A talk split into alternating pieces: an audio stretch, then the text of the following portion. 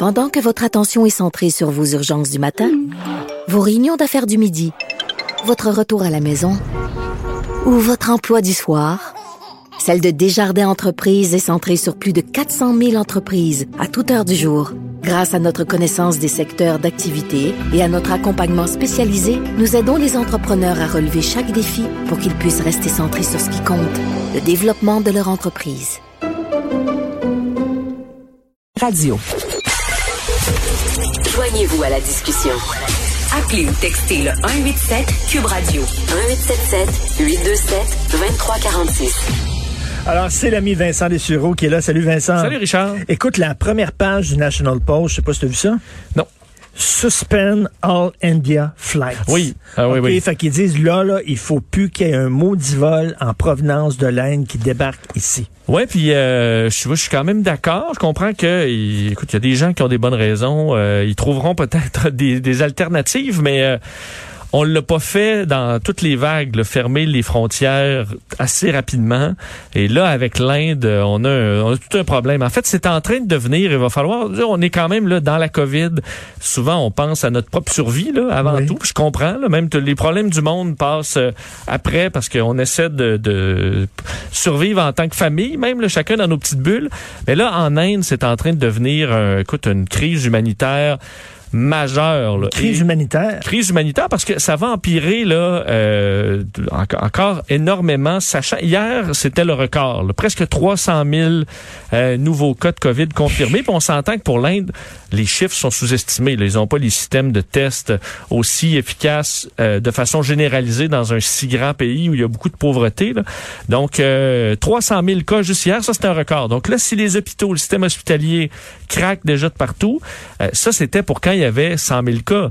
Euh, parce que la courbe là en Inde, c'est c'est pas une courbe qui monte, c'est juste vers le haut là, mais euh, Mais ils vont faire quoi? Ils vont les hospitaliser où? Bon, là, tu vois, dans les dans les dernières heures, honnêtement, les, les, les nouvelles font peur. C'est pour ça que je pense qu'il faut quand même commencer à penser à euh, qu'est-ce qu'on fait là? Avec l'Inde. Il y a eu le Brésil, les deux pays où qui deviennent des bassins à variants extrêmement dangereux. On voit qu'il y en a un d'ailleurs en Inde qu'on aimerait bien qu'il ne s'en vienne pas au Canada, là, le variant, le double variant. Euh, tu as vu l'histoire des crématoriums, les crématoriums en Inde qui ne fournissent plus. En fait, certains crématoriums qui brûlent 80 corps par jour. Euh, c'est 24 heures sur 24, de sorte que certains crématoriums, c'est arrivé entre autres à Surat et dans une autre ville euh, indienne, euh, les, les crématoriums s'effondrent parce que les cheminées, tout ça ne tiennent plus la chaleur. Ben, parce que c'est pas c'est pas fait pour brûler des corps Tout sans arrêt.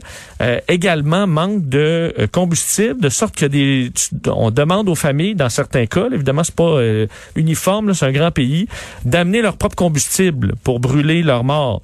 Euh, brûler le, le- le membre de le, incinérer un membre de leur famille, faut que tu apportes ton, ton bois parce qu'ils en ont plus. Euh, on voit aussi parce que les prix du euh, pour la crémation ont explosé fois 20.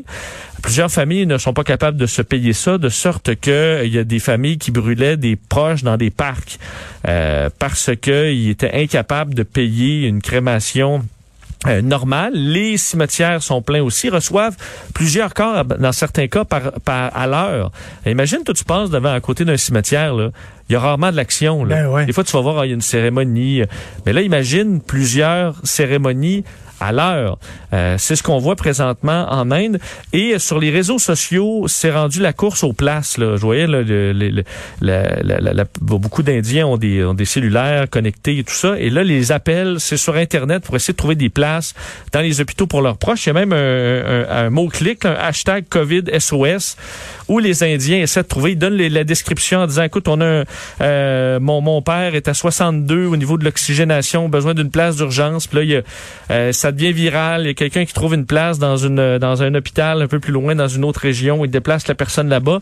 On en est là euh, en Inde. Donc, Ah, euh, euh, Eh c'est d'autant plus ironique. L'ironie de la chose, c'est que c'est eux autres qui nous ont vendu les vaccins. Ben, non seulement les vaccins, mais l'oxygène aussi. Les, les, les Indiens été capables de doubler leur exportation d'oxygène alors que eux-mêmes euh, manquent d'oxygène dans les hôpitaux. D'ailleurs, il est arrivé un incident hier, 22 morts, euh, un bris dans une machine euh, à oxygène, euh, 22 morts d'un coup donc dans un hôpital. Tu vois que c'est des systèmes un peu un peu bric-à-brac par endroit. Et oui, il faut rappeler que là on regarde l'Inde- Bon, c'est l'Inde, c'est eux qui nous envoient les vaccins. Euh, ils envoient un peu partout dans le monde de l'oxygène, plein de produits médicaux dont on a bien besoin. Euh, et eux ne se sont pas tout refermés en disant on va garder tout pour nous. Et ça, on leur en doit quand même une, euh, une là-dessus. Et ce sera vraiment, je pense, un des écoute, un des endroits à surveiller, surtout que c'est vraiment pas sur le bord de se calmer. Et la raison de tout ça, tu sais, c'est quoi à la base? Parce que l'Inde a eu deux vagues seulement. Ils sont dans leur deuxième vague, eux. Et la première, la pire journée, c'était 100 000 cas. Là, tu vois, on est à 300 000 et ça monte.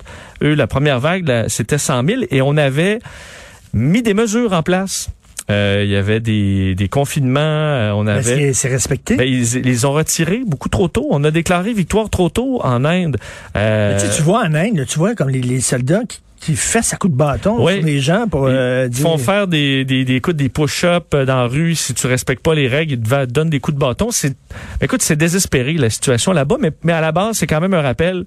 Ça allait bien, ça allait plutôt bien en Inde. Le problème, c'est que on a relâché les mesures. Tu vois les images qui ressemblent au film de science-fiction Soleil vert des années 70. Ben, raison. Hein, ils ont perdu complètement le contrôle. Donc, ça va être vraiment une tragédie euh, humaine à, à, bon, qu'on devra malheureusement regarder dans les prochaines semaines. Là, tu vas me parler d'un sujet, euh, je comprends pas. T'as essayé de m'expliquer la crypto-monnaie, t'as essayé, t'es un, t'es un, t'expliques bien. Je, comprends pas. Ton ami euh, Adrien Pouliot, qui est un prof de maths, qui a déjà été un prof de maths, oui, il, il est peut-être meilleur pour expliquer ça. Je donne ça. Il, il m'a expliqué la crypto monnaie. Je comprends rien là-dedans. Bref. Ben, je t'en expliquerai pas beaucoup plus dans ce cas-là. Je veux juste un, mot sur est-ce que là, c'est rendu. Euh, peut-être suivi la saga du Dogecoin. Là.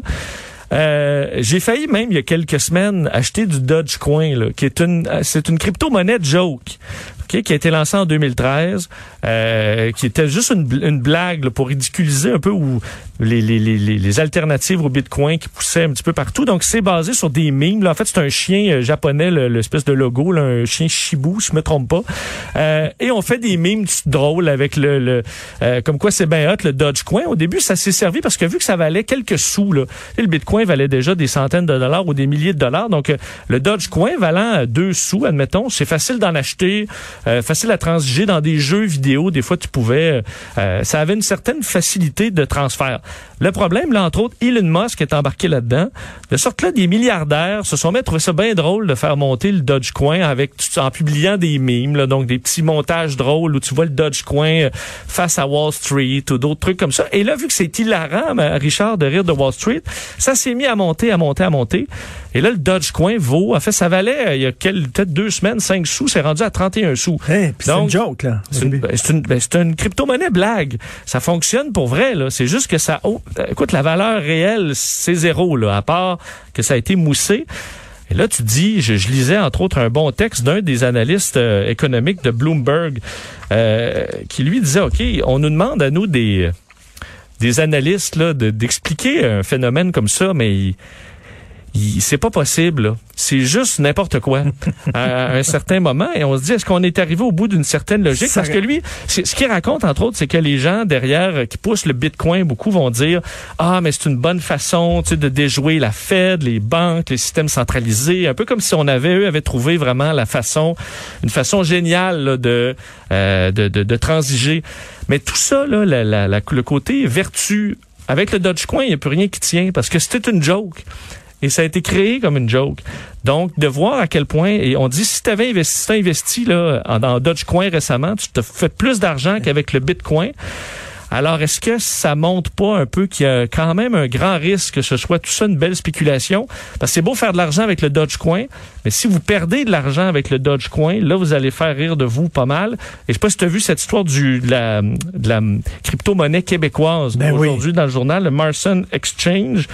Euh, où des gens ont perdu des milliers de dollars. Tu un gars de Laval qui dit je, je pars ma crypto-monnaie euh, achète des influenceurs en disant je te donne de ma monnaie en échange. Puis là, si tu, fais la promotion de ça, ben ta monnaie vaut plus cher, donc tu fais de l'argent. Et comme ça, il y en a plein qui ont perdu des milliers de dollars. Est-ce que ça va être comme le Far West? Au début, le Far West, c'était comme il n'y a pas de loi, on peut faire ce qu'on veut. Puis après ça, peu à peu, euh, la civilisation est rentrée dans l'Ouest. Puis là, ils ont commencé à avoir des tribunaux. Puis là, ils ont commencé à avoir un maire de ville. Puis là, c'est avoir un système de loi, un code criminel. Puis finalement, ils sont rentrés dans le système. Ouais, ben c'est quand même beaucoup. Ça devient les, sites de transactions. Je pense qu'ils sont plus beaucoup plus sûrs euh, qu'avant. Mais moi, je te dis pas que c'est mauvais là, le Bitcoin. Euh, loin de là. C'est juste qu'il faut vraiment être prudent. À la base, c'est une, c'est une façon de transiger. Voir ça comme une valeur ou, ou tout investir, surtout avec la multiplication des crypto-monnaies. Et le fait que le plancher, tout ça, là, c'est zéro dollar. Quand tu achètes une entreprise, tu achètes une maison, tu achètes quelque chose, il y a quand même, c'est rare que la compagnie passe de euh, 100% de sa valeur à zéro. Il y a des, il y a des crypto-monnaies que ça arrivera peut-être. Et avec le Dogecoin, s'il y en a qui mettent des milliers de dollars là-dedans, tu joues au casino avec la machine la plus à risque. Là. Ben oui, c'est Bon, ça. alors, faut au moins le savoir. euh, le résultat, c'est qu'il y en a qui ont perdu, euh, des gens de 20-25 ans qui ont perdu 50 000 pièces. Oui, exact. Surprise, surprise extrême en Irak. Je vais finir là-dessus. As-tu vu cette histoire-là en Non. Irak? Parce qu'en Irak, euh, pour le pour le Ramadan, on dit qu'il y a, entre- il y a un peu une tradition. où Il y a des euh, des shows un peu à la surprise surprise. On va prendre des vedettes euh, locales en Irak pour évidemment les mettre dans des situations loufoques puis rire de tout ça. C'est un hit sur les, euh, les réseaux nationaux en Irak. Mais là cette année, il y a une version extrême qui s'appelle Taneb Rislan où on prend des vedettes, OK? Admettons, on a pris, euh, entre autres, un, joueur de soccer là, ultra connu dans tout le pays là, qui, joue pour, la, grosse équipe irakienne. Et là, on lui dit, il faut, faut tu viens rencontrer des familles qui se sont sauvées de ISIS et tout ça pour les rencontrer pour une charité. Et là, il, euh, il s'en va les rencontrer. Et là, à un moment donné, explosion et il rentre des terroristes Ben, de, voyons de l'État islamique qui l'enlèvent. Euh, vont lui mettre une ceinture de bombe autour de lui, menacer de le tuer. Là, il pleure, il crie, il implore pour sa vie. Là, il y a des tirs partout. Et là, à la fin, on lui apprend... Hey! T'as Marcel Béliveau qui sort d'une dune puis Ben, qui dit c'est une joke. En fait, j'oublie une étape, c'est que ensuite il arrive des gens, euh, des militaires, des paramilitaires qui vont ouvrir les portes et sauver tout le monde. Et ça, c'est ceux qui financent ce show-là, qui sont un groupe paramilitaire qui avait entre autres combattu ISIS en Irak et qui euh, veulent vous montrer un peu que c'est eux qui sont toujours là pour euh, save the non, day. non, mais attends, je les poursuivrais, mais pour 100 millions de dollars. Ben, entre autres, il y a une actrice, une actrice connue en Irak qui, elle, a fait la même chose. s'est fait prendre et elle, on lui a mis la ceinture de bombe et elle s'est évanouie là, au moment parce que, eh, écoute, elle hurle. Les images sont dures à regarder. Là. Elle hurle. Elle a l'impression qu'elle va se faire décapiter dans les prochaines secondes. là. Ben, Euh, voyons, et, euh, c'est on- une joke. et là, on- elle, elle s'évanouit pendant plusieurs minutes au point où on, on va lui mettre de l'eau dans le visage pour qu'elle se, qu'elle se réveille. Puis là, elle se réveille, elle, elle a une ceinture de bombe, il y a des tirs partout, des tirs à blanc, mais elle a l'impression qu'elle va exploser d'une seconde à l'autre. Et finalement, ben non, là, les militaires arrivent pour sauver, puis là, on lui apprend, puis là, tout le monde se met à applaudir, ouais! Alors que la personne est en pleurs. Et c'est quoi la, la réaction de la personne après? Ben écoute, ils sont ils sont en furie là et, et les euh, et les Irakiens aussi, ça passe pas du tout là. La pilule de show là, c'est pas un hit, tout le monde en revient pas. Ça veut dire que ça va beaucoup beaucoup trop loin. Euh, réclame que cette émission soit retirée des euh, des ondes en disant ça va être quoi la prochaine étape, le lancer du monde en bas des ponts comme le faisait euh, l'État islamique ou les brûler dans des cages, euh, mais que finalement ils se font éteindre juste avant que ça brûle. Il y a pas de il y a comme pas de Ouais, limite. te lance en bas d'un pont, ben il y a comme un coussin en bas. là, oui, oui, comme- t'avais mis un, Oui, un dans bungee. une cage dans l'eau. Là, t'es en train de te noyer, puis ils te sortent. Tu dis, c'est une- l'humour, c'est culturel, hein? Écoute, moi, Non, mais j'avais- ça, ça, c'est parce que ça a passé plusieurs étapes, ce show-là. là. Il, y avait des gens qui ont travaillé là-dessus. Il y a des producteurs, il y a un diffuseur qui acceptait ça, il y a un directeur de la programmation, il y a tout ça. Là. Non, tout ça, le monde a dit... Ça, ça, c'est au Québec, ça. Tout le monde a dit c'est une bonne c'est En idée. Ben, c'est la H. Écoute, faut croire qu'ils ont du pouvoir. La Hached al-Shabi para, euh, coalition paramilitaire, qu'elle voulait montrer qu'ils étaient là pour Avec le toujours sauver, d'humour. défaire les, euh, les terroristes. rire. Alors, euh, ça fait leur auto-promotion. hein? Ils veulent, ils veulent faire rire le peuple. Ben, ils ont besoin de rire. Ben, Ben ouais, aussi. Tu sais, y a quoi de mieux que de mettre en scène la guerre, la torture, la violence pour faire rire? Ben oui. Dans un pays Voyons, qui a été traumatisé esprit. par la guerre pour aller Non, chercher un petit peu les vieilles blessures. D'ailleurs, le, le joueur de soccer dont je vous parlais a dû euh, prendre une, une pause de sa carrière de soccer pour se remettre du tournage. Alors, il a dû prendre une, une pause. J'en Petite nature, hein, reviens comme on pas. dit. Ah petites- J'en reviens pas. Merci C'est beaucoup, pour Vincent. rire. Euh, c'est pour rire. Des blagues. Eh oui, Est-ce qu'on on va rire à ton show? Moi, j'ai besoin de rire. Alors, vas-tu Ah, rire à ton ça- émission? euh, Est-ce qu'on va rire? Pas sûr. Euh, on va euh, on va parler à, à 10h30. On rejoint on va rejoindre euh, Monsieur Château qui est au- à Minneapolis depuis 20 ans. Il habite là. Vous l'avez reçu Ah, il hier. est excellent, manquez mais le pas. Fait que nous, on va, on va, on va le faire. C'est Alex qui l'a sorti. La réaction. Puis en passant, aujourd'hui, Minneapolis, ça fait cinq ans que Prince est, mort. Euh, Ah, d'overdose. Fait que c'était un fils de Minneapolis. Là, oui. Il habitait là. Euh, donc, c'est quand même particulier. Et euh, M. Écoutes-tu Chateau... ça encore du Prince, toi? Non. Ah non. Non, mais c'était trop Toi. Vincent, écoutes-tu Non, du ben, Prince? C'était trop c'est l'homme qui a fait pour le moi. plus de chansons pour le un petit nombre de hits, là, parce que lui, il en a fait des centaines. Oui, On ouais. s'en souvient de trois. Non, c'est pas Non, vrai. c'est pas- Non, non, il y a un méchant catalogue. Ouais. Là, c'était un culte. Un long Vincent, catalogue. cache-le, Un tu long catalogue. Oui, oui, non. Hey, Je trouve pas ça très bon, je m'excuse. Ben non, ben c'est, ça c'est correct, mais t'es habillé en mauve avec des talons hauts. Non, mais il y a la, les, les, c'est un les- choix personnel. As-tu vu son film? euh, Purple Rain? Rain, c'est extraordinaire. Ah non, c'est épouvantable. C'est extraordinaire. C'est C'était épouvantable. bon. Ben non, c'était l'époque. Mais à part Avec les Purple gros Rain, cheveux. puis, euh, Dis-moi que t'as jamais eu de gros cheveux, toi. Ah oui. Ben oui, t'as eu des grands. Arrête, c'est l'époque. Et là, il y a, une scène, il y a une scène, il y a une scène. cancel culture, là, tu sais, on va... Il y a une scène où son beau-père bat sa mère. Ben oui. Là, Prince, il veut défendre sa mère, puis part à courir avec ses talons Ben hauts, oui. tout en mauve, Ben oui, là, il est fâché. hey, hey, hey. Mais il a fait une bonne mi-temps du Super Bowl. Je lui donne ça. Il était extraordinaire. Vraiment en bon, 2007, ouais. je pense. Tout un showman, J'avais reçu André Boitelage à la TQS. Puis André Boitelage vient en entrevue pour parler de politique. Puis je disais, avez-vous regardé euh, le Super Bowl hier, tu sais? Puis là, il me dévisage comme si j'essayais de le piéger.